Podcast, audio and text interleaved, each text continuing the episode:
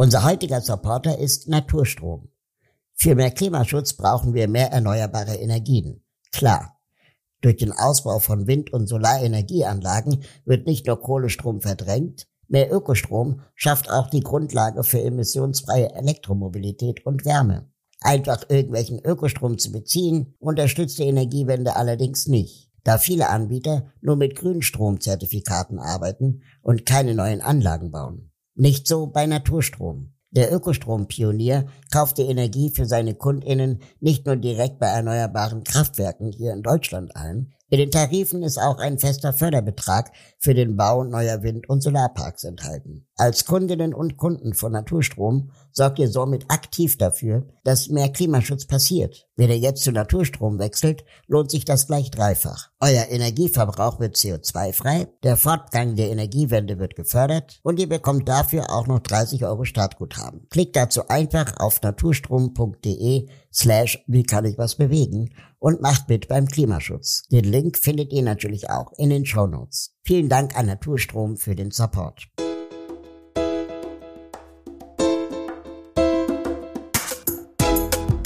Ich bin schwul geboren und ich war es immer und ich bin dafür diskriminiert worden, weil die Gesellschaft mich so nicht will oder weil es nicht der Norm entspricht. Wie kann ich was bewegen? Ist ein Podcast von Mit Vergnügen. Mein Name ist Raul Krauthausen. Ich bin politischer Aktivist. Mich interessiert, wie wird aus politischem Protest politisches Handeln? Was wirkt? Wie kann ich als Einzelner Einfluss nehmen? Wie kann ich etwas bewegen? Das frage ich in diesem Podcast Deutschlands bekannteste Aktivistinnen und Aktivisten.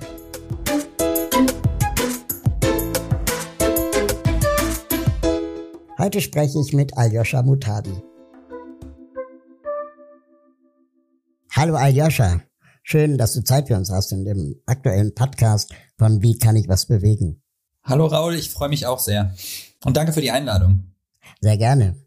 Die meisten werden dich wahrscheinlich von deinem Format Veganes Ungesund und allen anderen Aktivitäten drumherum kennen. Die meisten wissen wahrscheinlich daher auch, dass du Arzt bist, Anästhesist genauer gesagt. Wir leben nun mal gerade in einer sehr schwierigen Zeit für Medizinerinnen und Mediziner. Ist das als Mediziner eigentlich jetzt für dich eher einfacher, weil du aktuelle Situation einschätzen kannst oder genau deshalb schwieriger?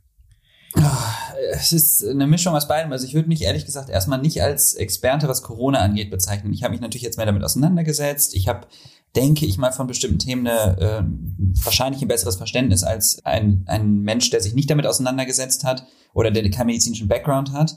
Aber ich finde, also ich finde, ich empfinde eine sehr große Frustration in der aktuellen Situation. Wir können ja wieder zugucken, wie die Zahlen steigen wir sehen, was ExpertInnen, und das ist das, was mich am meisten stresst, ExpertInnen sagen eigentlich immer, ob es jetzt die Klimakrise ist oder ob es jetzt die Corona-Pandemie ist, äh, wir hören gefühlt gar nicht mehr auf die. Es geht immer nur noch um Wirtschaft oder es geht darum, es passt uns jetzt gerade nicht. Und die Politik sagt immer irgendwie, nee, das machen wir jetzt doch nicht so, das machen wir jetzt doch nicht so. Und ehrlich gesagt, das frustriert mich, dass wir nicht einfach mal wieder lernen, der Wissenschaft zuzuhören. Na, also wir gehen ja auch zum, zum, äh, wir gehen ja zum Zahnarzt, zur Zahnärztin, weil wir denen vertrauen. Wir gehen zu Anwälten, Anwältinnen, weil wir denen vertrauen. Warum machen wir das nicht auch bei VirologInnen so? Warum machen wir es nicht auch bei KlimaforscherInnen so? Die Frage stelle ich mir auch ständig und auch so ein bisschen, wo kommt eigentlich diese, diese Realitätsverweigerung her? Ich glaube, die Besonderheit an der Impfung ist natürlich und an der Corona-Pandemie ist, dass das ist jetzt einfach wahnsinnig lange her ist, oder ich habe so, dass die meisten Menschen noch nie eine Pandemie in der Form miterlebt haben. Und der Unterschied ist natürlich, dass wir uns als gesunde Menschen etwas spritzen lassen. Und ich glaube, das ist für viele Menschen so ein übergriffiges Gefühl, dass dieses, normalerweise nehme ich ein Antibiotikum oder eine Tablette oder irgendwas, wenn es mir schlecht geht. Und hier geht's mir eigentlich super gut. Und dann kommt so wahrscheinlich dieses Gefühl dazu, ja, ich, ich, ich, mich trifft es nicht, mich hat es bisher nicht getroffen und wenn, dann kriege ich wahrscheinlich eine Grippe. Und dann kommt ein großes Problem dazu, und das ist, glaube ich, dass viele Menschen irgendwelche Vorteile über die Impfung haben. Sorgen, weil es alles zu schnell gegangen ist aus deren Perspektive. Das fühlt sich alles nicht so gut erforscht an. Man weiß die Nebenwirkungen nicht. Und dann bauscht sich das auf in Kombination mit vielleicht, naja, bestimmten Boulevardpresse, Medien, die dann das auch noch aufbauschen, schürt das natürlich Unsicherheiten. Und ich glaube, dann gibt's ja sowas, das äh, hast du schon auch schon mal Confirmation Bias, also dass man sich quasi die eigene Meinung in Medien bestätigt. Hm. Und dann suchen die Leute halt eben nach den Nebenwirkungen, von denen sie eh Angst haben und finden irgendeine Seite, im Zweifel irgendeine Telegram-Gruppe und steigern, steigern sich dann da rein. Und ich glaube, das ist so ein bisschen Teufelskreis. Wenn Aljoscha übers Essen spricht, hören meist mehr als 200.000 Menschen zu. Schließlich gehört der junge Arzt zu Deutschlands erfolgreichsten Influencern. Er ist der Vegan-Experte und Aktivist. Denn Ernährung ist politisch. Längst ist bekannt, welche Schäden die Produktion tierischer Lebensmittel anrichtet. Der Anteil am Klimawandel ist enorm. Das Leid der Tiere ebenso. Also verschrieb sich Anästhesist Aljoscha in diesem Jahr vollkommen dem Kampf für veganes Leben und kehrte den attraktiven Klinikjob den Rücken zu. Zudem kämpft Aljoscha für die Rechte von LGBTIQ-Plus-Menschen. Hast du als Arzt schon Kontakt mit Corona-Patientinnen gehabt, denen es wirklich scheiße ging? Ja, also ich hatte, ich habe zu Beginn der Corona-Pandemie noch auf der Intensivstation mitgeholfen und habe noch in der Anästhesie gearbeitet und da war ja noch wirklich Alarmstufe rot. Also da mussten wir uns ja massiv schützen. Ich war auch äh, zu der zu Beginn noch nicht geimpft, also weil die Impfung kam erst kurz danach. Und es war ja auch am Anfang noch ganz viel, wir weg, wir wussten immer noch nicht genau, was das jetzt ist und wie wir damit umgehen sollen, wie schwerwiegend das ist. Und ich habe, also ich war schon bei Intubation, also das ist der Prozess, wenn man, wenn, wenn die Lunge versagt und man sagt, wir müssen jetzt künstlich beatmen, müssen jetzt ein künstliches Koma machen. Ich war dabei bei einer Patientin, die völlig panisch und verzweifelt war, die Angst hatte, aber auch gleichzeitig keine Luft mehr bekommen hat bei der man gesagt, der, der wir erklären mussten oder der die meine KollegInnen in der Situation erklären mussten, wir müssen das jetzt machen, sonst wird es nur noch schlimmer. Das Problem in der Situation ist ja, dass wenn das Lungenversagen einmal zu schwer ist, dass diese Intubation im Tod enden kann, weil die Lunge es einfach nicht mehr schafft, diese Sauerstoffreserven aufzunehmen, die man braucht, um den Schlauch da reinzuschieben. Und deswegen muss man das äh, irgendwann auch rechtzeitig kommunizieren. Und ich glaube, diese Angst, die kann man den Menschen schon ansehen. Und viele Menschen leben einfach in einer Welt, in der sie all das ausblenden können, weil sie leben nicht im Krankenhaus, sie sehen das Krankenhaus nicht. Alles, was sie sehen, sind die Sachen, die sie sehen wollen. Und das kann man sich ja selber aussuchen. Du kannst dir die Medien aussuchen, die du konsumierst. Du kannst, auf der Straße wirkt alles gerade wieder relativ normal. Ne? Es ist jetzt irgendwie verhältnismäßig normal. Wir haben uns, glaube ich, alle an die Masken gewöhnt. Wir dürfen wieder mehr oder weniger in der Öffentlichkeit teilnehmen. Das wird jetzt wieder weniger, aber prinzipiell entsteht das, glaube ich, so, ne? Ich finde das so gruselig deswegen, weil ich kenne viele Menschen, die eine Behinderung haben, die auch beatmet werden zu Hause mit so kleinen mobilen Atemgeräten und die natürlich jetzt sich so krass isoliert haben, weil jetzt eine weitere Lungenentzündung oder überhaupt eine Erkrankung für sie äh, auf jeden Fall viel, viel gefährlicher sein kann als jemand, der kein Atemgerät braucht. Und als am Anfang der Corona-Pandemie diskutiert wurde, dass man vielleicht Atemgeräteknappheit hat, hatten Leute wirklich Angst, dass ihnen die Atemgeräte zu Hause weggenommen werden, um Patientinnen in Krankenhäusern zu versorgen. Solche Ängste haben Menschen ja auch, ohne dass sie erkrankt wurden. Das, das hat mich echt, echt bewegt. Das ist echt, das, das ist echt krass. Das ist zum Beispiel wieder was, wo ich merke, das habe ich gar nicht mitbekommen. Ne? Für mich natürlich. Ich, jeder lebt so in seiner eigenen Welt und äh, man vergisst manchmal die eigenen Privilegien und ich erinnere mich tatsächlich an die Situation, weil ich weiß auch, dass wir im Krankenhaus wahnsinnig aufgestockt haben an, an Beatmungsgeräten am Anfang, weil wir, wie gesagt, nicht wussten, was auf uns zukommt. Und das macht Sinn. Das ist aber auch, das ist genau das, was aber auch so frustrierend ist, weil in solchen Situ in Situationen von Krisen kommt es auf jeden Einzelnen an. Jeder einzelne Mensch ist in der Situation wichtig. Und wir müssen versuchen, so gut es geht, an einem Strang zu ziehen. Ne? Ich glaube, ich stelle mir das immer so vor, wenn du irgendwie einen, einen mega schweren Last, Lastwagen hast, je mehr Menschen daran ziehen, desto besser kann man den auch bewegen. Und so ist es ja im Endeffekt jetzt auch. Ob es die Klimakrise ist oder ob es die Corona-Pandemie ist, je mehr Menschen mitmachen, sich solidarisieren, weil es geht ja am Ende natürlich um Eigenschutz, aber es geht vor allem auch um die Menschen, die ein hohes Risiko haben, daran zu versterben. Und da ist immer so mhm. dieses Ding mit Demokratie und persönliche Entscheidungen, wo die Grenzen, finde ich, total verschwimmen. Weil wir reden ja immer die ganze Zeit von, es ist meine Entscheidung. Natürlich, am Ende ist es deine Entscheidung, aber es geht ja am Ende, wenn die eigene Entscheidung konsequ schwere Konsequenzen für andere hat, dann sind wir in einem ja. Problembereich. Absolut. Wir wollen ja eigentlich heute im Podcast gar nicht so sehr über Corona und die Pandemie reden, aber du hast man schon mal einen, genau, wenn man schon mal einen Arzt an der Strippe hat, dachte ich, kann man das Thema ja vielleicht mal kurz aufgreifen. Ähm, Im Gegenteil, wir wollen über Aktivismus reden. Mhm. Würdest du dich selbst Aktivist nennen? Ja, würde ich. Ich finde es auch total wichtig, da ein bisschen entspannter mit umzugehen. weil wir sonst so dieses Stigma haben, was ein Aktivist oder eine Aktivistin zu sein hat. Also ich glaube, viele mhm. Menschen haben so dieses Bild im Kopf, man muss irgendwie oberkörperfrei durch die Straßen rennen und mit Flammenwerfern brüllend irgendwas schreien und Parolen schreien und ich sag mal aus Perspektive eines, eines Menschen, der nicht so viele Kontakte damit hat, super extrem wirken. Aber es muss man nicht. Aktivismus hat ganz viele Facetten und kann auch ganz viele Facetten haben. Und ich würde Menschen gern motivieren zu sehen, dass man auch Aktivist oder Aktivistin ist oder sein kann, wenn man im privaten Umfeld was macht, wenn man versucht, einfach etwas zu bewegen. Natürlich gibt es dann Unterschiede. Das macht mich jetzt nicht automatisch zu einer Greta Thunberg. Aber ich finde trotzdem, dass wir den Begriff etwas instigmatisieren können. Was sind denn deine, also du hast ja mehrere Themen, für die du dich aktivistisch betätigst. Du bist einmal in der LGBTIQ Plus Bewegung sehr aktiv, aber dann setzt du dich auch für vegane Ernährung ein. Sind das beide gleich wichtig oder hast du ein prioritäres Thema? ich lege Dinge nicht so gerne auf die Waagschale, weil ich mhm. das immer nicht so quasi förderlich finde für mich, sondern ich sage immer eher, dass Veganismus war das erste, mit dem ich mich auseinandergesetzt habe. Das war quasi mein, äh, mein Türöffner zum zu einem Bewusstsein, was ich entwickelt habe. Das ist das erste Thema, mit dem ich mich auseinandergesetzt habe und mich da reingefuchst habe und gemerkt habe, wie wichtig das ist und wie, ja, ich weiß gar nicht, wie viel Auswirkungen das auf Klima hat, auf unsere Gesundheit, auf unsere, auf unsere ethischen Vorstellungen, wie wir mit anderen Lebewesen umgehen und am Ende auch, wie wir miteinander umgehen. Und das hat irgendwie dazu geführt, dass ich in Kreise gekommen bin, aber auch gleichzeitig gemerkt habe, hey, es gibt auch andere Bereiche wie Rassismus, Feminismus bzw. Sexismus am Ende, oder sexualisierte Gewalt, die ganze LGBTQA-Plus-Bewegung, die mir total wichtig sind und wo ich natürlich auch viele persönliche Erfahrungen habe. Und das hat einfach sich so schrittweise entwickelt, dass ich sage, ich versuche auch da so ein bisschen den Druck zu nehmen, weil auch da, glaube ich, haben Menschen immer das Gefühl, ich muss jetzt diese Person sein, die sich nur dafür einsetzt und alles andere ist mir zu viel oder, also weißt du, was ich meine, dass man schnell das Gefühl hat, man ist überfordert, weil wenn mhm. du mit einer, einer Sache anfängst, dann, und gerade wenn du im Aktivismusbereich unterwegs bist, und das wirst du auch wissen, hast du das Gefühl, du wirst keinem mehr gerecht, weil dann kommt, postest du irgendwas und dann war da ein Fehler drin, dann sagen die Leute, das kannst du nicht machen, das ist super problematisch und man wird sofort vorgeführt und man denkt sich, oh, oh, oh Gott, dann lasse ich das lieber ganz.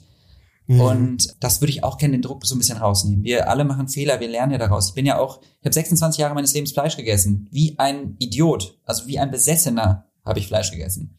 Ich hätte nie gedacht, dass ich mal vegan werde. Ich hätte nie gedacht, dass ich mal vegetarisch lebe überhaupt. Kann ich total nachvollziehen. Mir macht das ehrlich gesagt ein bisschen Sorge in diesem Internet, dass man im Prinzip sofort niedergebrüllt wird, sobald du einen kleinen Fehler gemacht hast. Auch gerade aus den eigenen Reihen. Was ja, ja doppelt schmerzhaft ist, ne? weil du mhm. ja eigentlich auf deren Seite sein willst oder dich verortest zumindest, aber nicht so gesehen wirst. Und ich habe große Sorge, dass wir damit auch viele Leute demotivieren, sich überhaupt zu engagieren oder überhaupt den Mund aufzumachen zu einem Thema, weil das könnte ja falsch sein. Wie gehst du denn persönlich dann damit um?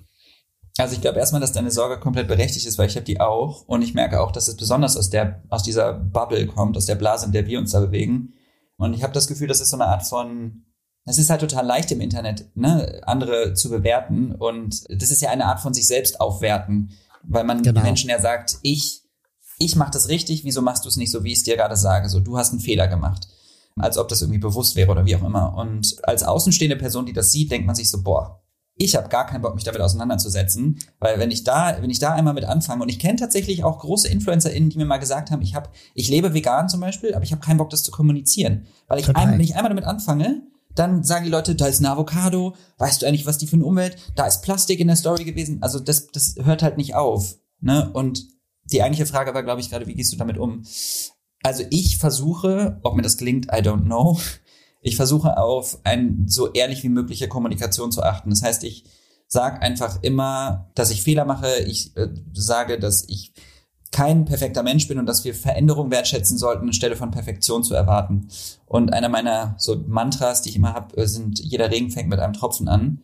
Und so war es bei mir eben auch. Also ich habe, ne, es hatte, ich bin nicht von jetzt auf gleich vegan geworden, ich bin nicht von jetzt auf gleich mhm. Aktivist geworden, sondern es ist ein schrittweiser Prozess gewesen und ich möchte den Menschen, die Menschen wieder daran erinnern, dass jeder Mensch eine eigene Lebensrealität hat, eigene Struggles, eigene Probleme hat, eigene Lebensrealitäten, eigene äh, Gedankenprozesse, Probleme, egal was es am Ende ist. Und das müssen wir wertschätzen. Wir können nicht einfach von uns auf andere schließen und sagen, naja, ich mache das ja jetzt so, ich habe dir jetzt gerade gesagt, dass die Tiere dafür leiden, also jetzt leb doch mal vegan. Was ist denn das Problem?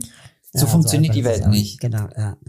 total interessant, was du sagst, das mit der Aufwertung. Also, dass Leute, die dann jemand öffentlich am Pranger stellen, weil jemand was falsch gemacht hat, dann gleich wieder zu brüllen, kann das Motiv die eigene Aufwertung sein. Aber interessant finde ich auch, dass die wahrscheinlich daher kommt, weil die Bubble realisiert hat, dass wir die andere Seite gar nicht mehr erreichen.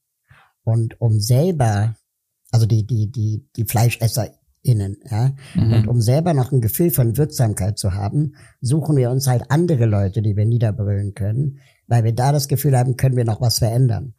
Zum Beispiel eine Entschuldigung erzeugen mhm. oder eine Verbesserung beim nächsten Mal. Aber dass es auch diese Aufwertung ein sehr egoistisches Motiv sein kann. Ich genau, erlebe das ja selber bei mir. Ich, früher habe ich auch die Leute niedergebrüllt. Genau, ich habe das auch gemacht. Also ich, ich kann mich da auch nicht von freisprechen. Das ist generell so. Ne? Also ich kritisiere Dinge, aber ich kann mich nicht davon freisprechen. Ich glaube, das ist auch wichtig zu sagen, dass ich auch problematische Denkmuster in mir habe und dass ich auch Fehler mache. Aber das, was du jetzt gerade gesagt hast, ist das nicht eigentlich, also das ist ja trotzdem eine Form von Eigenaufwertung, oder? Also total. Das Motiv, genau. Okay. Weil du, du sagst aber quasi, das Motiv dahinter ist, dass man, oder nicht das Motiv, sondern die, äh, dass, dass Menschen das Gefühl haben, hey, ich kann eigentlich bei den anderen gar nichts mehr bewegen. Ich habe aber eher das Gefühl, dass dass, dass man so, dass viele auch denken, also dass, dass so eine Erwartungshaltung entsteht, ne? Das ist jetzt, also die idealisieren einen ja auch. Du bist dann diese Person in der Öffentlichkeit und du beschäftigst mit den Themen und dann erwarten sie, du musst es jetzt eigentlich auch wissen, du musst diese Sachen auch wissen. Ich bin enttäuscht mhm. von dir. Das ist ja auch ein Satz, den ich oft gehört habe. Ich bin enttäuscht genau. von dir, dass du darüber nicht sprichst oder dass du es so gesagt hast oder das nicht weißt, bla bla bla. Oder Werbung für dieses Produkt gemacht hast. Und ich, ich weiß nicht, ob es so eine Mischung aus, aus vielen Sachen am Ende ist. Ja, aber ich meine, natürlich kommt man jetzt bei jemandem, bei einem Influencer, der irgendwie gerade in Dubai lebt, dem jetzt irgendwie mit, mit, mit der Klima, ich weiß es nicht. Also vielleicht hast du recht. Ich habe neulich gelesen äh, bei Luisa Dellert beispielsweise, dass sie auch öffentlich gesagt hat, dass sie keine Lust mehr hat, sich äh, aktivistisch zu, zu betätigen, weil sie nur noch angebrüllt wird. Und äh, ich habe das irgendwie gefühlt. Ich fand es schade, aber ich habe es irgendwie gefühlt. Genau, also Luisa ist ja tatsächlich auch eine Freundin von mir und wir haben da auch viel, wir sprechen da ganz viel drüber, weil mich das auch sehr belastet, was sie abbekommt. Ähm, ich finde es auch spannend, weil sie ja auch, also sie bekommt ja ein, ein, ein Zehnfaches von dem ab, was ich abbekomme. Ähm, ich habe eigentlich eine sehr dankbare Community. Ich weiß nicht, ob es daran liegt, dass ich, wie gesagt, einfach ähm, so kommuniziere, wie ich es mache, oder ob es mein männliches Privileg ist oder eine Mischung aus beidem, ich weiß es nicht, weil ich auch zu 85 Prozent weibliche FollowerInnen habe, zumindest laut der binären Instagram-Geschichte, die da sind Statistiken mir so anzeigt. Aber ich, ich glaube, ja, ich, ich äh, finde das, ich verstehe sie total, ne? Sie ist, also man ist irgendwann auch einfach am Ende, weil egal was du machst, wirst du an Pranger gestellt. Und äh, ich finde schon wichtig, dass, dass wir Menschen auch den Raum geben zu sagen, hey, die Intention hinter dem, was du gemacht hast, war trotzdem eine gute. Das heißt nicht, dass man nicht auf Fehler hingewiesen werden darf. Ich bitte darum, ne? also du ja auch. Wir wollen ja trotzdem, dass Menschen uns sagen, äh, Aljoscha, das sagt man heute nicht mehr oder das macht man nicht oder ähm, das nächste Mal bla bla bla. Das will ich. Aber, aber das ist immer eine Frage, wie man das kommuniziert und in welcher Frequenz und in welcher Vehemenz, finde ich. Mhm. Und ob man beleidigen wird oder nicht. Total. Also ich wollte eigentlich nur sagen, dass ich das irgendwie auch nach, nachvollziehen konnte, auch wenn wir natürlich viel Reichweite brauchen für die Themen, für die und für die wir uns engagieren. Also ich bin zum Beispiel für viele Leute der Behinderte, ja, also der der Go-To-Behinderte quasi, egal welches Thema. Und bei dir würde ich jetzt schnell mutmaßen, dass du aktivistisch, vegan, schwul bist. Und welcher dieser Stempel ist aber für dich der anstrengendste? Boah, schwierig. Hm, kann ich, also ich, ja, ich, ich würde glaube ich sagen vegan, einfach weil ich das auch schon länger mache und weil ich das Gefühl habe, dass in der vegan, also naja, das ist wahrscheinlich aber jetzt gerade, das ist, ich würde sagen vegan, weil ich das schon länger mache und ich dann häufiger mal irgendwelche Sprüche bekomme oder zum Beispiel ich auch den Eindruck hatte eine Zeit lang gerade, dass das Thema, weißt du was, ich würde die Antwort ändern. Ich würde sagen, das, was ich am meisten bekomme, sind äh, Hassnachrichten von ImpfkritikerInnen und GegnerInnen.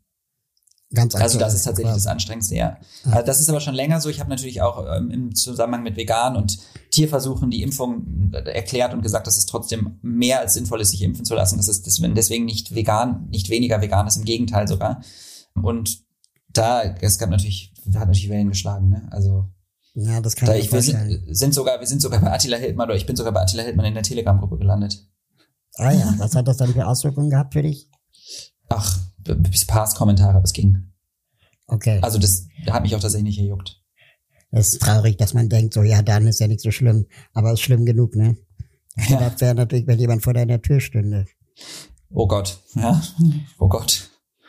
Das, Kannst du es dir erlauben, aktivistisch tätig zu sein, da du als Mediziner vielleicht eine, eine höhere Glaubwürdigkeit hast? Ich würde sagen, ja. Also ich glaube tatsächlich, dass von vornherein dieses Arztding bei mir mit Prestige und äh, einem Privileg einhergeht. Total. Das habe ich auch von vornherein gemerkt. Das ist bis heute so, dass bestimmte Berufe einen sehr guten Ruf haben, teilweise auch zu Unrecht. Ich will damit nicht sagen, dass das, ne, also ich, ich bin natürlich super, also mir hat das alles Spaß gemacht und ich finde auch, dass es ein sehr verantwortungsvoller Job ist. Aber es wird schon auch sehr idealisiert. Und das hat mir, hilft mir auf jeden Fall in der Glaubwürdigkeit, würde ich jetzt sagen. Was bestimmte Bereiche angeht, würde ich auch sagen, es ist sinnvoll, dass mir das hilft, weil ich einfach eine gewisse Expertise dann habe durch den mhm. medizinischen mhm. Background. Aber teilweise wird es auch einfach total überidealisiert, wenn es jetzt zum Thema Ernährung zum Beispiel geht. Ich bin, ich beschäftige mich sehr viel mit dem Thema Ernährung, aber ich im Medizinstudium lernt man nichts über Ernährung. So. Und trotzdem gehen die Menschen davon aus, du bist Arzt, du musst es ja wissen. Und dem ist zum Beispiel einfach nicht so. Und das ist auch wieder so ein mhm. Bauchgefühl, was Menschen auf ÄrztInnen übertragen, im Sinne von, ja, die, die wissen das ja alles, die müssen, das sind ja ÄrztInnen. Hm, stimmt nicht. Hast du, wie sieht denn so dein Alltag aus als Aljoscha? Du stehst morgens auf und checkst wahrscheinlich deine Mails, aber hast du irgendwie so eine Routine, die du immer machst, so regelmäßig Videos für YouTube produzieren oder Podcasts oder Instagram? Was ist eigentlich deine Haupttätigkeit als Aktivist? Schwierig tatsächlich gerade weil es gerade so ein bisschen Sachen im, im Umbruch sind. Also wir haben gerade so, es ist gerade viel Veränderung bei mir auch privat, beruflich und deswegen habe ich jetzt aktuell nicht so einen krassen Routine-Tagesablauf. Aber ja, eine Zeit lang würde ich sagen, war es so, dass wir dann halt Videos gedreht haben, E-Mails gecheckt, ähm, Stories oder was auch immer aufgenommen, Termine wahrgenommen, alles, was wir so machen müssen. Also das war zu der Zeit, als ich nicht im Krankenhaus. Ich habe ja dieses Jahr erst gekündigt. Im, wir überlegen, wann habe ich gekündigt? Im April, glaube ich, war mein letzter Monat im Krankenhaus. Mhm. Äh, seitdem bin ich quasi Fulltime-Aktivist. Und ja, also ich kann dir die Frage gar nicht so richtig beantworten, weil ich aktuell keine richtige Routine habe. Und wenn du von wir sprichst, wen meinst du da? Hast du eine Firma gegründet oder seid ihr ein Verein? Ach so, nee, habe ich wir gesagt? Also ich meinte ja. mit wir, äh, meinte ich quasi veganes ungesund, äh, als wir so viele, ne, als wir noch Videos äh, viele gedreht haben und jetzt gerade ist ja Pause mhm. und da, da war quasi noch viel. Aber ansonsten jetzt gerade, ich habe halt auch ein größeres Projekt dieses Jahr noch gehabt, was auch super viel Arbeit war. Also das war ein, ein Dreh, der über jetzt ein paar mehrere Monate ging und auch sehr sehr anstrengend war, aber sehr schön. Äh, das hat natürlich auch sehr viel von, meinem, von meiner Zeit in Anspruch genommen, aber es war auch einfach super schöne Erfahrung. Auf welche Plattform kon konzentrierst du dich? Instagram, YouTube? Aktuell Instagram. Weil also, da habe ich jetzt gesehen, auf, auf YouTube hast du fast 200.000 Follower oder mehr sogar. Also vegan ist ungesund, genau. genau. Ähm, vegan ist ungesund hat 200.000 FollowerInnen und äh, ich habe, ja, ich bin jetzt aber tatsächlich gerade, wie gesagt, dadurch, dass wir YouTube gerade eine Pause machen, ist bei mir jetzt einfach der Fokus gerade auf veganes ungesund, äh, auf, auf Instagram. In einem Interview hast du mal gesagt, dass vegan eben nicht die Norm ist.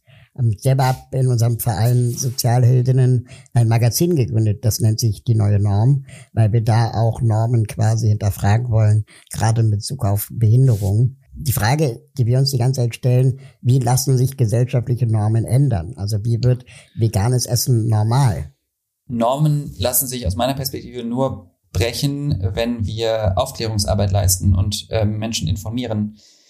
Weil Normen entstehen ja meist aus einer sehr privilegierten Situation. Ne? Das heißt, ähm, wir haben eine privilegierte Mehrheitsgesellschaft oder wir haben etwas, was uns so beigebracht wurde und Meist ist es so, dass eine kleine Minderheit darunter leidet und dank sozialen Medien haben wir jetzt die Möglichkeit, eine Art Sprachwort zu benutzen, um Menschen darüber aufzuklären. Und so schaffen wir es dann zum Beispiel über vegane Ernährung, die stigmatisiert ist. Ne? Menschen haben Vorurteile, die quasi dafür sorgen, dass diese Normen aufrechterhalten werden. Das ist ja so ein System, was immer so funktioniert. Du hast Ideen im Kopf, die dir, also die irgendwie aus Vorteilen bestehen. sagst zum Beispiel, äh, vegane Ernährung bedeutet Mangelernährung, bedeutet äh, Verzicht, bedeutet, ich kann nichts mehr essen, bedeutet, äh, ja, ich glaube, das sind schon so die essentiellen Dinge. Wo kriege ich meine Proteine her? Was ist mit B12?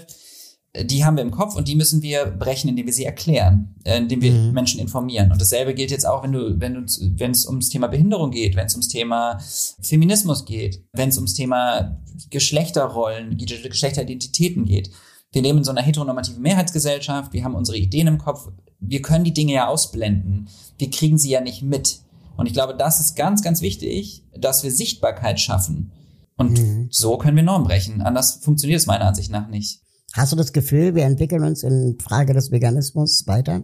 Also ich, ja, wir entwickeln uns auf jeden Fall weiter. Jedes Jahr äh, wächst die Zahl, es wird mehr, das sehe ich auch und das kriegt man ja auch, das kann man ja letztlich, kann das ja jeder Mensch beobachten. Ich glaube, in den Regalen sind jetzt irgendwie, weil wir 400 Prozent mehr vegane Produkte als vorher in den letzten Jahren. Aber die Frage ist, geht es schnell genug? Weil am Ende ist es ja so, es gibt immer bei sozialen Gerechtigkeitsbewegungen Leidtragende, die das quasi tolerieren müssen, die Geschwindigkeit der Bewegung tolerieren müssen. Weißt du, was ich meine? Also wenn es ja. um soziale Gerechtigkeitsthemen geht, dann ist es immer so, dass die Mehrheitsgesellschaft, die können sich halt entscheiden, in welchem Tempo sie das machen wollen und die Menschen, die davon betroffen sind, ob es jetzt Queer Topics sind bei mir oder Behinderungstopics bei dir oder egal was, wir müssen damit leben, dass es in dem Tempo ist. Wir haben unsere Lebensrealität bleibt die gleiche. Und das ist und das ist bei Veganismus ja auch so. Die Tiere, die in der Massentierhaltung sind, die können weder mit uns reden noch haben die einen Instagram Account noch haben die irgendeine Möglichkeit zu kommunizieren. Die Lebensrealität ist, sie werden in eine in eine Welt in eine Hölle geboren, in der sie kein Mitspracherecht haben, kein Recht über ihr Körper, kein Recht über Entscheidungen und am Ende dieses Lebens, in dem sie sich nicht bewegen konnten, nichts machen durften, werden sie geschlachtet und landen im Regal. Das ist und die Lebensrealität. Von vorne los, ja, genau. Und dann geht's von vorne los. Und die, damit muss ich zum Beispiel leben. Ich muss damit leben, dass Menschen sagen, ja, mir schmeckt es aber einfach noch zu gut. Ich habe aber gerade einfach keine Lust, ich habe keine Zeit. Und teilweise muss man es auch einfach verstehen, weil ich selber den Prozess so durchgemacht habe. Aber es ist halt einfach ermüdend, ne? Total. Ich höre leider immer noch viel zu häufig so, so wilde Witze zum Thema Grillen. Ja, sowas wie, man kann vegan gar nicht grillen oder so. Ich habe das, äh, und ich fühle mich deswegen so ertappt und ich achte da wirklich drauf, weil ich selber mal so argumentiert habe. Ja, also so wie du vielleicht äh, 26 Jahre lang Fleisch gegessen hast, war ich natürlich auch einer, der gesagt hat, äh, Grillen ohne Fleisch, das macht doch gar keinen Sinn. Kannst es ja gleich lassen und so. ähm, mhm. Und die, ich habe manchmal das, den Eindruck, dass diese, diese Klischees und Vorurteile sich langsamer wandeln als das Essen in den Regalen im Supermarkt. Hm, interessant, habe ich noch nicht drüber nachgedacht. Das kann schon sein, ja. Ja, wahrscheinlich ist da was dran. Also ich habe auch das Gefühl, also diese Klischees, aber wobei das, also das, was du jetzt gerade als Beispiel genannt hast, ist ja ein spannendes Beispiel, weil das sind sogar, hat für mich sogar noch Überschneidungen mit, mit dem Bereich toxische Männlichkeit und Geschlechterrollen, die wir haben. Ne? Also, dass man als Mann oder männlich gelesene Person das Gefühl hat, weil das habe ich zum Beispiel gemacht, bevor, also auch vor, also, also sogar auch nach meinem Outing habe ich noch ganz doll versucht, diese, ich muss männlich wirken, ich esse ganz viel Fleisch und ich habe mich damit echt, ge, ge, also richtig ge, geschmückt, wie viel Fleisch ich esse und dass ich vegetarisch und vegan, das ist ja das ist ja was für verweichlichte Menschen. Und das weiß ich auch noch. Und ich weiß auch, dass das aus einer Unsicherheit kam, auch wenn das was sehr Unbewusstes ist. Und das, das sind ja so Überschneidungen dann von, von verschiedenen Themen. Ich habe es aber übrigens genauso gemacht. Also genau diese Sprüche kamen auch von mir.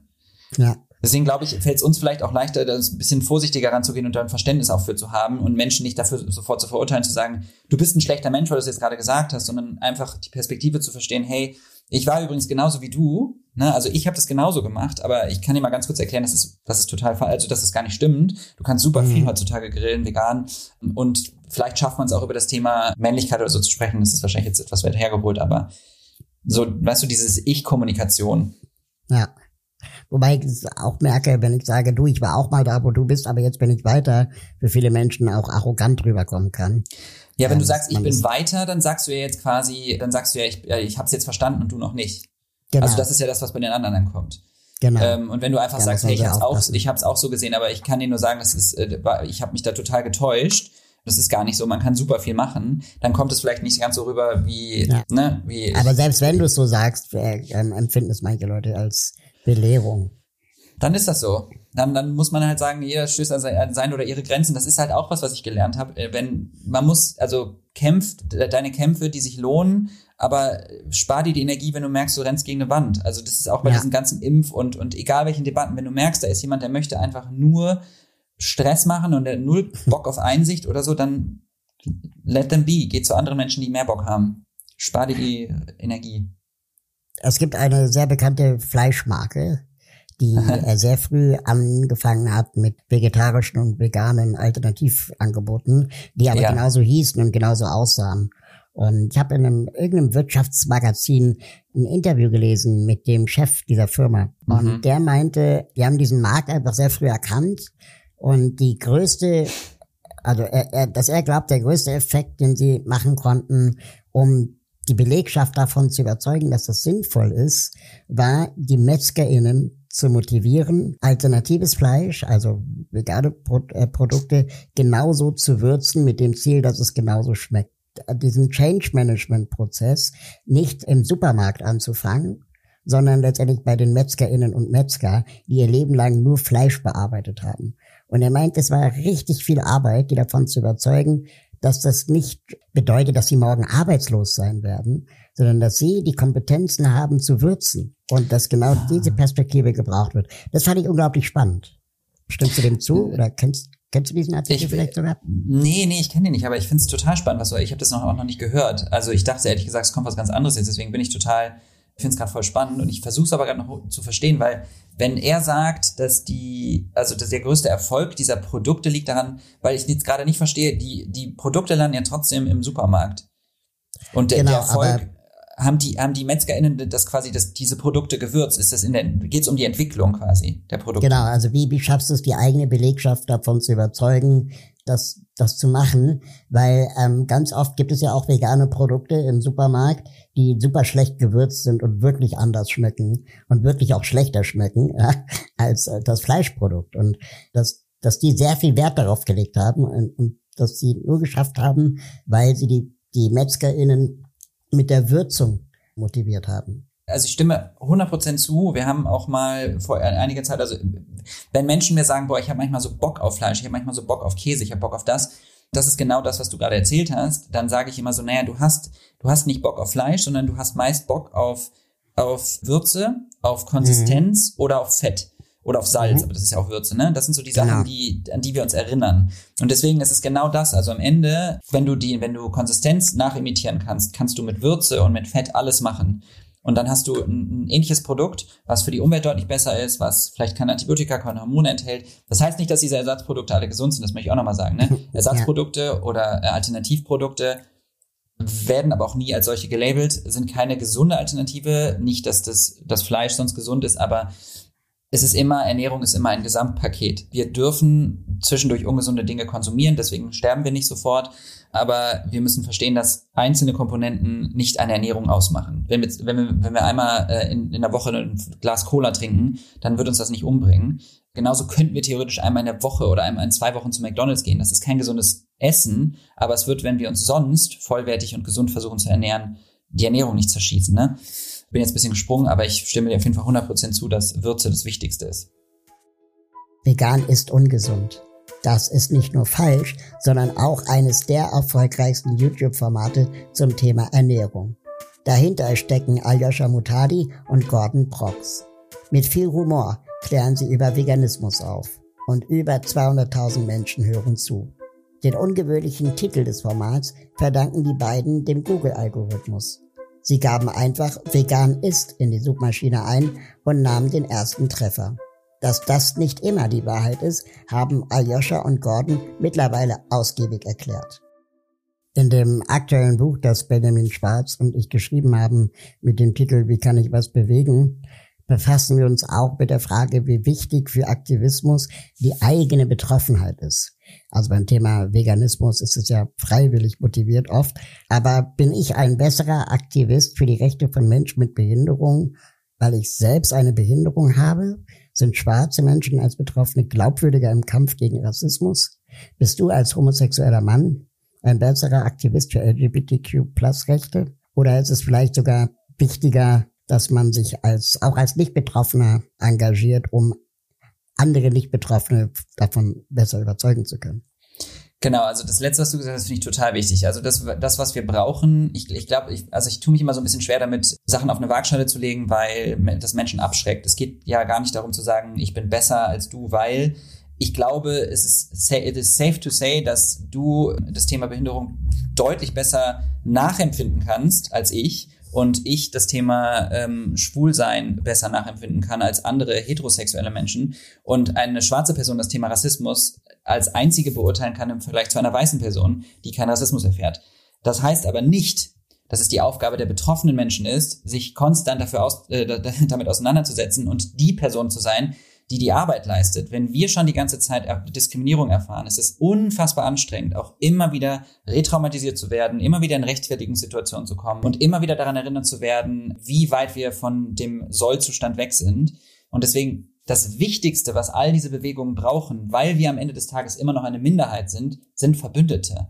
Und das mhm. kriegen wir halt nur, wenn Menschen, die nicht davon betroffen sind, sich nicht einfach nur eine, eine, eine Regenbogenflagge in die Instagram-Bio knallen und sagen, hey, ich bin jetzt ein Queer Ally oder einmal kurz irgendwas reposten von dir und dann sagen, hey, ich habe meine Auf ich habe meinen mein Monatssaldo erfüllt, sondern hört uns zu, befasst euch mit den Themen, lest nach, konsumiert die Inhalte, konsumiert Podcasts, fangt irgendwo an. Wenn euch das Thema gerade sehr interessiert, dann fangt mit dem Thema an. Ihr habt das Privileg, die Augen zumachen zu können und dann ist es weg. Und dann müsst ihr es nicht mehr machen. Das ist ein Privileg. Fangt irgendwo an. Es ist immer besser, irgendwas zu machen, als gar nichts zu machen. So, ne? Und ähm, deswegen, das ist ja auch so ein Problem, dass viele Menschen, glaube ich, das Gefühl haben, boah, wer soll ich jetzt anfangen? Wenn ich damit anfange, dann muss ich aber auch über Gendern sprechen. Wenn ich mit Gender anfange, muss ich auch da. Und äh, dann slow down, fang irgendwo an, lies die Sachen durch. Wenn du nicht mehr kannst, du hast das Privileg, es beiseite zu legen. Ich würde mich freuen, wenn du es nicht beiseite legst, aber ich kann es nämlich nicht. Aber wir sind darauf angewiesen, dass mehr und mehr Menschen sich damit auseinandersetzen und sich für uns aussprechen. Und jetzt mal wichtige Werbung in eigener Sache. Das Buch Wie kann ich was bewegen? Die Kraft des konstruktiven Aktivismus im Verlag Edition Körper. Mein Co-Autor Benjamin Schwarz und ich haben für dieses Buch mit 16 der bekanntesten Aktivistinnen und Aktivisten Deutschlands gesprochen. Wir zeigen euch über ihre Erlebnisse und Erfahrungen, wie ihr selbst etwas bewegen könnt. Jetzt überall, wo es Bücher gibt. Einen Link findet ihr in den Show Notes. Jetzt kommt aber eine heikle Frage. Also wenn oh oh. nicht, wenn nicht jeder Betroffene sich dazu äußern muss, was, dem ich total zustimme, müssen wir aber, glaube ich, auch einmal kurz besprechen, dass auch nicht jeder Betroffene Experte ist. Es gibt auch Roberto Blanco, der kein Problem damit hat, das N-Wort zu gebrauchen, was eigentlich ein Bärendienst an der Bewegung ist. Und so kann es ja auch bei, bei Homosexualität oder Behinderung sein. Also, das, all diese Themen, die wir ansprechen, sind strukturelle Probleme, von denen wir uns alle nicht freisprechen können. Auch ich nicht. Ich habe auch internalisiert mit Sicherheit noch querfeindliche Denkmuster verankert. Ich habe, also wir alle haben, glaube ich, diese Muster verankert. Das, dessen müssen wir uns erstmal bewusst sein. Kein Mensch mhm. ist irgendwie frei von diesen Dingern. Ähm, dann deswegen können natürlich auch äh, queer, äh, queere Menschen problematische Denkmuster haben und äh, ja, also ich glaube, das hat man jetzt verstanden. Und genau, wir sind eben nicht alle ExpertInnen. Mir ging es nur darum, in dem ersten Satz zu sagen, dass Menschen, die selber Diskriminierung erfahren, in der Regel ein besseres Verständnis davon haben. Ne? Also ja. das ist, ich merke ja, man hat einfach mehr Schnittstellen. Also wenn ich jetzt mit einer mit einem schwulen Mann treffe und merke, wir reden darüber, wie es so ist, aufgewachsen zu sein mit den Gedanken, die man hatte, oder dass man irgendwie das S-Wort, also Schwuchtel, irgendwie mal in den Kopf geknallt bekommen hat, dann wird die Person das sofort nachempfinden und wird mir irgendeine Geschichte dazu erzählen können. So, mhm, das meinte ich eher, ne? Also, dass man ja. so. Aber oft passiert ja auch von der Mehrheitsgesellschaft, dass dann gesagt wird, naja, ähm, mein Nachbar ist auch schwul, der hat damit kein Problem. Und dann denkst du, ja, vielleicht hat er sich damit aber auch noch nicht so auseinandergesetzt oder vielleicht meinte das anders.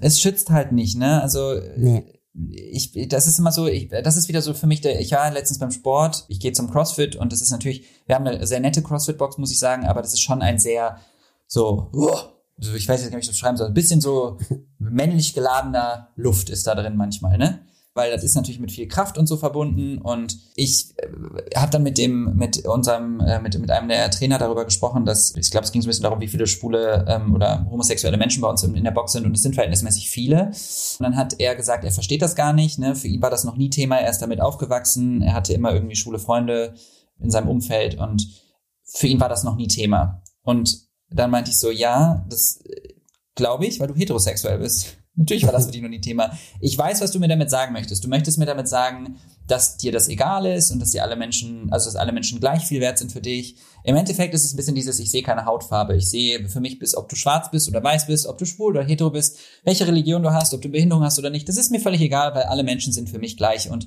das ist die Denkweise, die ich gerne raushauen möchte. Und ich möchte, dass alle Menschen so denken. Das Problem an dieser Sichtweise ist natürlich, dass du so ein bisschen die Schuld von dir weißt und nicht anerkennst, dass du halt auch diese problematischen Denkmuster hast und du verkennst eben die Lebensrealität von uns, die eben mhm. ne, diese Diskriminierungserfahrung täglich machen und dann auf dieses, oh krass, ja, das überrascht mich voll, ja, ich weiß, weil du dich nicht damit auseinandersetzt. Und das ist das, was es mir zeigt. Mir zeigt es nämlich, dass du es nicht, dass du dich nicht damit auseinandergesetzt hast, weil wenn du es tun würdest, wärst du nicht überrascht. Dann mhm. wüsstest du, dass es Alltag ist für uns, dass wir queerfeindliche, äh, behindertenfeindliche, sexistische Scheiße an den Kopf geknallt bekommen. Weißt du, was Total. ich meine? Aber nochmal zurück zum Veganismus. Ich finde das total spannend, ja. weil wir springen die ganze Zeit hier so hin und her. und das sind ja irgendwie auch spannende Verknüpfungen der, der, der Themen, weil beim Thema Veganismus würde ich jetzt die These aufstellen, machen das die meisten mehr oder weniger freiwillig. Inwieweit würdest du sagen, wie sehr werden Menschen, die vegan leben, in Deutschland diskriminiert? Boah, boah, das ist eine schwierige Frage. Also ich weiß nicht, ob man von Diskriminierung sprechen kann, weil es jetzt kein, es ist ja kein strukturelles Ding, wo, wo vegane Menschen ausgeschlossen werden. Und es gibt schon so Bereiche, die mich stören, dass ich, also, dass ich sage, ich finde es problematisch zum Beispiel, dass wir, dass wir nicht anerkennen, also dass zum Beispiel viele pflanzliche Produkte einfach noch viel zu teuer sind, dass der Zugang dazu und die Informationen dazu, die ja auch Konsequenzen für Klima und für Gesundheit und Umwelt haben und so, dass da viel zu wenig drüber gesprochen wird. Aber dass ich jetzt sagen würde, vegane Menschen werden diskriminiert, boah, finde ich jetzt, glaube ich, würde ich sagen, ist ein bisschen weit hergeholt. Weil du, wie du schon meintest, also das kann man ja beiseite legen, man kann es auch einfach verschweigen, dann weiß es keiner. Man kann einfach sagen, ich möchte das jetzt nicht essen und Punkt, dann ist gut. Während wenn man, also als schwarze Person, das kannst du nicht beiseite legen. Die Erfahrung machst du. Ne? Also mhm. das ist eine, eine Entscheidung, die du triffst, wenn du, ob du vegan leben möchtest oder nicht. Aber ja, spannende Frage. Nie so richtig drüber nachgedacht, ob man diskriminiert wird. Ich, also ich habe mich noch nie diskriminiert gefühlt. Ich war genervt von blöden Sprüchen, die ich aber damals halt auch geklopft habe. Und auch da würde ich sagen, es geht halt um Aufklärung. Und ich kann schon verstehen, dass einen das frustriert. Aber ich würde zum Beispiel sagen, weil du auch eben meintest, wir überschneiden uns die ganze Zeit, dass viele diese sozialen Gerechtigkeitsthemen halt einfach Schnittstellen haben, ne? Und Überschneidungen. Und das ist so die Idee, die Grundidee, dass eine Eigenschaft ein Mensch oder ein Lebewesen abwertet, das, das ist ja irgendwie das, was alle gemeinsam haben. Ne? Ob es mhm. jetzt irgendwie Her Herkunft, äh, Religion, Geschlecht, also sexuelle Orientierung oder Identität ist, ob es ähm, körperliche Behinderung ist, ob es Körpernormen sind, ob es, also all dieses, dieses, wir leben halt in einer so krass normierten Welt. Und ich glaube, das ist so das Ding, ne? Und deswegen finde ich es eigentlich gar nicht so schlecht, diese Verknüpfung herzustellen und zu verstehen, um Menschen auch das Verständnis zu geben. Und das ist auch bei mir ein Prozess gewesen, wenn wir über die Themen sprechen, ist es, glaube ich, auch wichtig, über andere Themen zu sprechen, weil die alle Schnittstellen haben und Überschneidungen haben. Aber beim Fleischverzicht geht es ja zum Beispiel auch darum, sich von Gewohnheiten zu lösen. Das fällt einigen Menschen leichter und anderen schwerer. Woran glaubst du, liegt das zum Beispiel? Das sehen wir auch in anderen Bereichen, zum Beispiel Autofahren oder der elendigen Gender-Debatte. Hm, ich glaube, das hängt einfach ganz krass äh, von der eigenen Lebensrealität ab und von den eigenen Privilegien vor allem. Ich habe mal eine Zeit lang, ich weiß, es ist aber nur eine Theorie von mir, ich, äh, die ist nicht belegt, das ist nur ein Gefühl. Ich kann von mir aus nur sprechen und sagen, als ich damals schon noch die Gedankengänge hatte, als ich vegan geworden bin, habe ich schon irgendwie auch, auch darüber nachgedacht, naja, wie ist es? Also ich weiß zum Beispiel, wie es ist, dass ich kein Mitspracherecht hatte, ob ich jetzt diskriminiert werde oder nicht. Ich bin mhm. schwul, daran kann ich nichts ändern. Und dieses Gefühl von Machtlosigkeit kann man ja dann auf andere Bereiche übertragen. Und das Verständnis dafür hat man, glaube ich, eher, wenn man selber von etwas betroffen ist. Weißt du, was ich meine? Also die Spannender das, Gedanke, ich, ja. ich hatte halt das Gefühl, boah, fuck, wie ist, das ist für mich war es immer scheiße, das Gefühl nicht ein äh, wirklich ein Mitspracherecht gehabt haben. So, ich bin halt in schwul, ich bin schwul geboren und ich war es immer und ich bin dafür diskriminiert worden, weil die Gesellschaft mich so nicht will oder weil es nicht der Norm entspricht. Tiere in der Massentierhaltung hatten nie ein Mitspracherecht. Die sind halt da geboren worden, weil die Menschen das so entschieden haben, weil wir überlegen sind. Körperlich, geistig, und das war für mich auch so ein Punkt, wo ich gemerkt habe, naja, vielleicht ist das schon ausschlaggebend, die Perspektive, die man hat im Leben und die Lebensrealität, die man hat. Also, dass du, wenn du, je mehr privilegierter du bist, je mehr Dinge du ausblenden kannst, desto leichter fällt es dir, glaube ich, auch da drin zu bleiben, weil du nicht musst. Und ich glaube, dass man mehr Verständnis dafür aufbaut, aber ich weiß es nicht. Also das ist, wie gesagt, eher so eine Theorie. Und wenn ich jetzt drüber nachdenke, welche Menschen so... Hm. Das wäre eine spannende Frage. Also das ist völlig ein spannenden Gedanken, weil wenn Menschen, die sagen wir mal ihr Leben lang Diskriminierungserfahrung gemacht haben, ist die Wahrscheinlichkeit bei denen höher, dass sie sich dann auch für andere Themen einsetzen? Ich würde sagen ja. Mein Gefühl ist ja. Aber, aber, also, das heißt natürlich nicht, dass es nicht Menschen gibt, die äh, mehrfach diskriminiert sind und trotzdem scheiße sind, ne? Also, Klar. Das, also, das eine schließt das andere nicht aus, aber ich, ich glaube schon, dass man eine höhere Affinität dafür hat. Also ich glaube schon, dass mhm. Menschen offener dafür sind. Das sehe ich ja jetzt auch schon in meinem Kreis. Also mit, mit, die Podcasts, die ich führe, sind immer mit Menschen, die selber Diskriminierung erfahren haben und die auch alle in gewisser Weise ein Verständnis fürs Thema Veganismus haben, auch wenn sie selber nicht unbedingt vegan leben. Weißt du, was ich meine? Mhm. Und das, allein das zeigt mir schon, man bewegt sich immer mehr in diesen Kreisen und das sind oft Menschen, die selber Diskriminierung erfahren. Und nicht weiße heterosexuelle Cis-Männer, die einen Podcast machen, in dem es um, wie heißt das nochmal, gemischtes Hack? Ja, keine Ahnung. Ich, nicht, dass ich gemischtes Hack schlecht reden will, aber ja. Ich habe es noch gehört. Äh, äh, ist besser, als man glaubt. Okay. Wir haben in vielen Gesprächen mit Aktivistinnen gelernt, dass sie ganz unterschiedliche Tools und, und, Maßnahmen haben in ihrem Aktivismus. Was sind deine Tools? Was machst du? Welche Werkzeuge setzt du ein, um für deine Themen zu kämpfen? Ich glaube, mein Hauptthema ist Kommunikation. Mhm. Ich möchte gerne ich möchte gerne eine gesunde Kommunikation, Kommunikations- und Debattenkultur schaffen, in der wir ein bisschen lernen, wie wir miteinander sprechen über Themen und wie wir Aktivismus vorantreiben. Ich glaube, dass einer der größten Probleme, die wir haben, tatsächlich unsere Kommunikation ist, die Art und Weise, wie wir miteinander umgehen und dass das eine große Bremse für viele aktivistische Bereiche ist, weil es entweder aus einem Überlegenheits, aus einer Überlegenheit kommt oder aus einer Wut heraus aus einer Verzweiflung heraus. Die Motivation kann ja unterschiedlich sein, ne? weil ich habe auch Ermüdungserscheinungen ganz klar gehabt, also oder habe sie auch teilweise immer noch, dass man das Gefühl hat, boah, ich will einfach nicht mehr, ich kann nicht mehr und dann machst du Instagram auf und siehst schon wieder irgendwo jemand umgebracht worden, schon wieder irgendwo ein Mist passiert und dann kommen dir noch Leute in dein Feed, die dir sagen, du hast das nicht richtig gemacht, ne? Also das ist manchmal einfach sehr viel.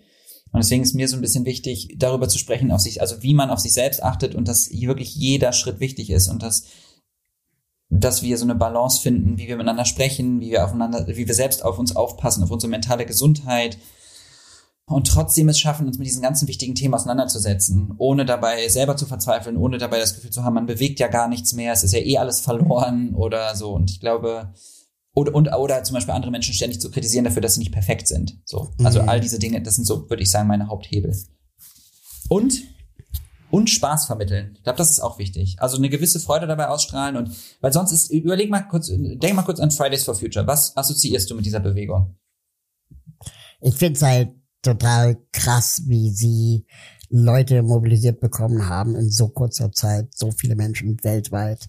So eine simple Idee, freitags nicht zur Schule zu gehen und dafür freitags auf die Straße, das ist so neu gedacht. Das, das hat mich wirklich motiviert, auch selber Dinge mal anders zu sehen und zu denken. Das stimmt, aber du bist ja auch wieder in dieser Blase unterwegs. Versuch's ja. mal aus der Blase von der AfD zu sehen. ja, die ja, AfD, die argumentiert ja. Ja gut, dann nehmen wir, nehmen wir Christian Lindner. Aber die Konservativen oder Liberalen vielleicht sogar noch, die diskutieren es ja oft so, naja, die Kinder sollen mal lieber zur Schule gehen, um zu lernen, wie man die Welt rettet. Was ich unglaublich arrogant finde. Ja. Weil und das wäre ja wäre eigentlich der andere der Job der anderen gewesen und nicht der SchülerInnen, die Welt zu retten. Also das, das widerspricht sich auch so selbst. Ja, ich meinte aber vor allem, also in der Außenwahrnehmung finde ich ist die Fridays for Future Bewegung ja schon sehr wütend und von Angst und und Brust getrieben, ne? Also auch in der ja, Kommunikation. Voll. Und das Total. ist also 100% verständlich und 100% berechtigt. Jetzt kommt mein Aber. Aber was bewirkt das bei Menschen, die dem Thema kritisch gegenüber sind? Ja. Oder bei Menschen, die vielleicht noch nicht ganz überzeugt sind? Und das ist, glaube ich, sowas, wo ich mir manchmal denke, vielleicht müsste man da so ein bisschen auch eine bisschen positivere Kommunikation hinbekommen. Ich weiß es nicht, weil, also, das ist nämlich das, was ich jetzt zum Beispiel bei, auch bei Veganen und so bewege. Wenn du damit zu viel Wut und Verzweiflung rangehst, dann wird es oft einfach eher abschreckend für die Mehrheit, die man erreichen möchte. Ne? Und ich meine, das deswegen da denke ich mir manchmal, vielleicht müssten wir auch wenn es total schwierig ist und auch wenn es manchmal unsinnig erscheint, weil man sich so denkt, ey Leute, aber es geht hier um Leben und Tod. Also im wahrsten Sinne des Wortes geht es um Leben und Tod.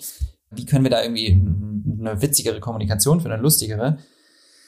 Ich weiß es nicht, aber das ist letztlich das, was aber wir bei Veganes Ungesund am Anfang gemacht haben zum Beispiel. Ne? Das ist ein super trockenes, schwieriges, trauriges Thema eigentlich, aber wir haben halt einfach versucht, witzig zu sein dabei und uns nicht selbst nicht ernst genommen. Und das hat die Leute zu uns geholt, weil man hat in einer super traurigen Welt, in der viel Mist passiert, nicht Lust, die ganze Zeit nur in dieser Welt zu sein. Total. Das ist auch das, was wir in unserem Buch herausgearbeitet haben, dass äh, wir mehr Utopien brauchen und auch positive Zukunftsvisionen, wo jemand praktisch auch mal sagt, da wollen wir hin und nicht, das wollen wir alles verhindern.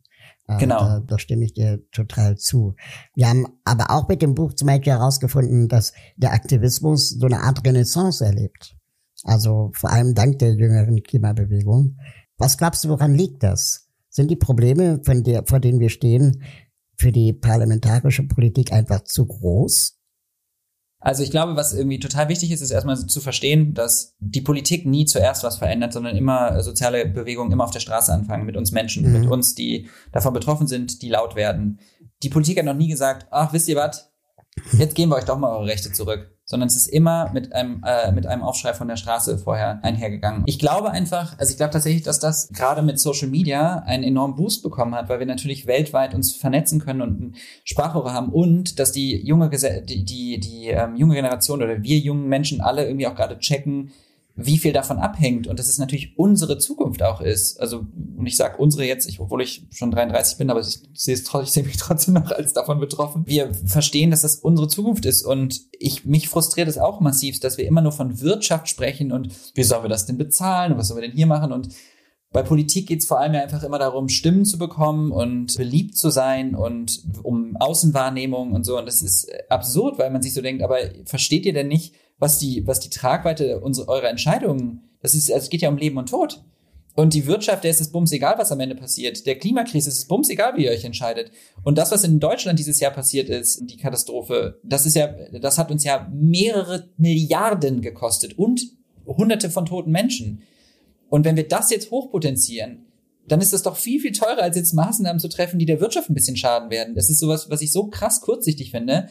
Und ich glaube, wir können das einfach ausblenden, weil wir egoistisch sind und weil wir merken, also nicht wir, sondern PolitikerInnen vor allem merken, ja, ist jetzt aber gerade nicht mein Thema, ich will mich nicht unbeliebt machen, ich verliere sonst im Zweifel Stimmen und das ist jetzt irgendwie doof, dann Lobbyismus, dann vielleicht noch Korruption. Ich weiß ja nicht, was da alles abgeht, ne? Aber das sind so meine Theorien. Ja, und wahrscheinlich auch, dass, äh, wenn ich mich dafür einsetzen würde, ich im Laufe meiner Legislaturperioden davon gar nicht profitieren würde. Die Leute ja, denken halt genau. immer nur in ihr vier, fünf Jahren Rhythmen aber, aber nicht in dem, was wäre jetzt in den nächsten 20 Jahren sinnvoll. Die haben doch auch alle Kinder, oder? Die meisten von denen haben doch Kinder oder Verwandte, Familie oder irgendwie Menschen, die dann auch davon betroffen sein werden. Da denke ich mir auch immer so, ist euch das egal? Ja, beziehungsweise viele von denen haben halt keine Kinder oder machen zumindest nicht die Care-Arbeit. Das ist wahrscheinlich auch ein wichtiger Aspekt. Hm. Politiker zu sein oder Politikerin setzt ja auch Privilegien voraus. Ne? Sich zu engagieren, ist ja auch viel Zeitaufwand. Und ich will auch nicht mit der Kanzlerin oder irgendeinem Ministerin tauschen, weil das ja auch richtiger Scheißjob ist heutzutage, gerade in den sozialen Medienwelten, in denen wir uns gerade befinden, wo eigentlich immer alles falsch ist. Aber überleg noch mal, was auch total absurd ist, ist, wenn, wenn du jetzt über das Thema Geld verdienen und Aktivismus und so nachdenkst, dann ist es völlig selbstverständlich für Menschen, die, ich sage jetzt mal auf Instagram, Werbung für nur irgendwelche, ich sage jetzt einfach mal überspitzt, über Fast Fashion, über Reisen, mhm. über Luxusmarken, sonst was Werbung machen, damit wahnsinnig viel Geld verdienen können. Und sobald es um nachhaltige Bereiche geht und um, um äh, soziale Gerechtigkeit, ist auch viel schwieriger ist, damit überhaupt leben zu können. Genau. Ähm, das ist ja auch völlig absurd. Also ich meine, wir haben ja genauso das Recht, Geld zu verdienen und davon leben zu können und wie, wie Menschen, die sich für andere Sachen einsetzen, die vielleicht eher schädlich sogar sind. Das ist ja auch ein Fehler im System. Und du hast ja gerade total toll ähm, erklärt, wie du versuchst mit Kommunikation auch das Positive mitzudenken. Und ihr habt ja wahrscheinlich nicht aus Versehen den Titel eures Formats Vegan ist ungesund gewählt, um beide Seiten anzusprechen. Also vegane Menschen und solche, die noch welche werden können. Richtig. Wie, wie hoch ist denn die Quote der, der, des Publikums von Leuten, die vegan sind und die nicht vegan sind? Ehrlich gesagt weiß ich das nicht. Also ich habe mal eine Umfrage bei Instagram gemacht, das ist aber schon länger her. Da war, also dann, da war es halt einfach ein, bist du vegan oder nicht? Und dann haben viele mir danach geschrieben, ja, ich bin zu 99 Prozent vegan, aber ich mache manchmal dann das. Und da ist natürlich die Frage, wo fängt man an, wo hört man auf? Mhm. Aber ich würde einfach, also vom Gefühl her würde ich sagen, sind es 65 Prozent, die vegan leben und 35 Prozent um den Dreh rum, die nicht vegan leben. Ähm, es können auch ein bisschen weniger noch sein, also es können 60, 60, 40 sowas um den Dreh rum sein, aber die Mehrheit ist schon vegan oder sieht sich zumindest als vegan. Und ja, das ist, das ist so der Schnitt, würde ich sagen. Wie sieht die Welt für dich aus, für die du kämpfst? Also eine Utopie, darf ich jetzt malen? Ja, genau. Oh, das wäre schön, ja. Okay, also in, in meiner Utopie haben wir gelernt, auf Augenhöhe miteinander zu kommunizieren. Wir haben gelernt, was unsere eigenen Privilegien sind. Wir haben gelernt zu verstehen, was Privilegien sind, ohne uns dabei angegriffen zu fühlen.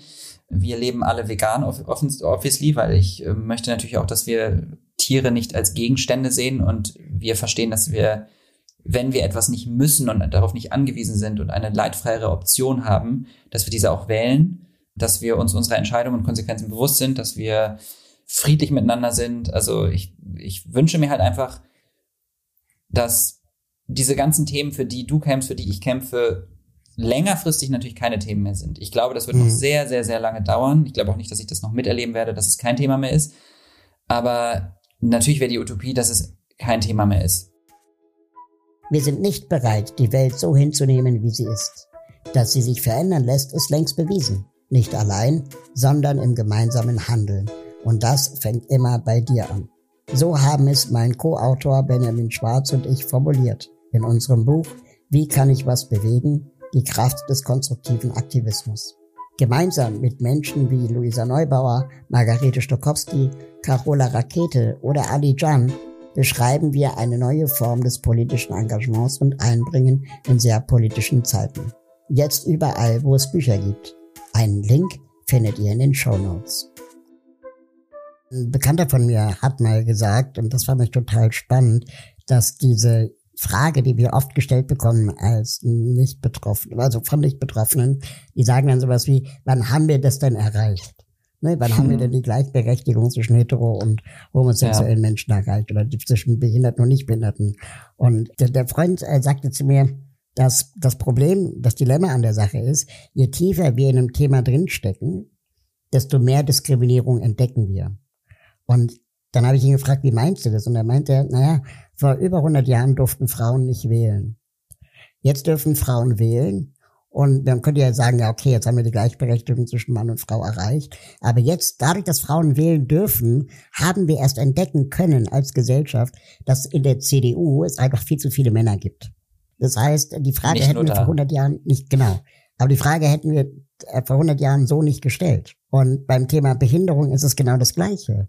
Natürlich wissen jetzt alle, dass rollstuhlfahrende Menschen Rampen brauchen, aber dass es noch viele weitere Diskriminierungen gibt, sehen wir ja erst dadurch, dass wir bestimmte Themen an die Öffentlichkeit gebracht haben, die jetzt Platz machen für weitere Themen. Ja. 100 Prozent. Und witzigerweise, genau dieses Gespräch hatte ich vor einer Woche mit einer Freundin von mir, als ich mit ihr über Gender Identities, also Geschlechtsidentitäten gesprochen habe und es ums Thema nicht-binär ging und und sie gesagt hat, ja, aber wo fängt man an, wo hört es auf, wann nimmt das jemals ein Ende, dann wollen irgendwann die noch irgendwas haben und dann wollen die irgendwann irgendwas haben. Ja. Ähm, das nimmt ja nie ein Ende. Und habe ich auch gesagt, aber wenn das dein größtes Problem ist, dass du das Gefühl hast, du musst dich immer mal wieder mit neuen Themen auseinandersetzen, die dich dein Leben lang nicht betroffen haben, dann ist das, finde ich, ein sehr vernachlässigbares Problem. Also, weißt du, das ist genau wie Thomas, Thomas Gottschalk, der sagt, man darf ja heutzutage nichts mehr sagen. Dann denke ich mir auch so, Thomas, Findest du es problematischer, dass du 60 Jahre deines Lebens mit sexistischen, rassistischen Aussagen durchgekommen bist? Oder findest du es problematischer, dass 60 Jahre deines Lebens Menschen täglich rassistische und sexistische Sachen an den Kopf geschmissen bekommen haben und das erfahren mussten und darunter leiden? Was mhm. von den zwei Sachen ist problematischer? Und genau mhm. das ist eigentlich das auch. Ne? Natürlich habe ich auch manchmal das Gefühl, es überfordert mich. Natürlich denke ich manchmal auch, boah, jetzt kommt schon wieder was. Jetzt bin ich auch schon wieder auf was hingewiesen. Ah. Aber ich bin halt auch nur Mensch, ne? Und ich finde es auch okay, dass ich da manchmal Frust empfinde wichtig ist, dass wir am Ende dann irgendwie trotzdem versuchen, uns aufzuraffen und irgendwie zu verstehen, dass es halt wichtig ist, sich damit auseinanderzusetzen und dass es ein weiteres Privileg ist, was wir haben. Ja, ich empfinde das teilweise auch wirklich als beleidigend, wenn man mir diese Frage stellt, wann haben wir denn jetzt eine inklusive Gesellschaft, weil ich dann daraus höre, dass die Leute keinen Bock mehr haben, sich damit zu beschäftigen. Ja. Es ist aber auch eine gewisse Frustration und natürlich muss man das, also ich verstehe es insofern, als dass ich mir denke, okay, wenn du dein Leben lang als, sagen wir mal, heterosexueller, weißer Cis-Mann, able-bodied, normschön, alles du kannst alles ausblenden, weil alles cool. Und auf einmal kommen Themen auf. Dann fängt es an mit, okay, Frauen, Gleichberechtigung, dann geht es jetzt um Gender, dann geht es auf einmal um, boah, was nicht binär, was ist das denn? Jetzt äh, dann sexuelle, dann, dann sexuelle Orientierung, da gibt es jetzt was pansexuell, was ist das denn? Mir reicht das doch schon, dass ich homosexuell kenne. Das ist natürlich viel auf einmal, was dann ja. kommt. Und ich verstehe, dass man im ersten Moment so eine Überforderung empfindet, aber I don't care. Also, I'm sorry, aber dann, das ist wirklich so ein geringes Furzproblem, was du immer noch ausblenden kannst. Ja. Du hast immer noch das Recht, es auszublenden. Du kannst immer noch einfach es beiseite legen und sagen, ja, interessiert mich nicht. Und es wird, wird keinen Unterschied auf dein Leben machen. Richtig. Das nennt sich Privileg. Schönes Schlusswort. Vielen Dank, lieber Aljoscha. Das, äh, Vielen Dank, es war sehr schön hat mich äh, sehr, sehr weitergebracht gedanklich. Und ich finde es immer wieder spannend, mit Leuten ein bisschen tiefer in ein Thema einzutauchen, über Wirksamkeit der eigenen Arbeit und Art und Weise, wie man sich engagiert und dann auch Parallelen zu entdecken zur eigenen Arbeit. Das ist hoffentlich rübergekommen beim Hören dieses Podcasts. Voll und auch dir vielen Dank, ne? Also auch, auch dir vielen Dank für deine Arbeit und auch, dass du mich in den Podcast eingelassen hast. Ich habe mich sehr gefreut. Sehr, sehr gerne. Das war's für heute. Vielen Dank fürs Zuhören. Ich freue mich über eure Bewertungen, Kommentare, Feedback und natürlich, wenn ihr den Podcast abonniert oder einer Person weiterempfehlt. Wie kann ich was bewegen? ist eine Produktion von Mitvergnügen und der Part GmbH für digitales Handeln. Lasst uns was bewegen. Bis bald.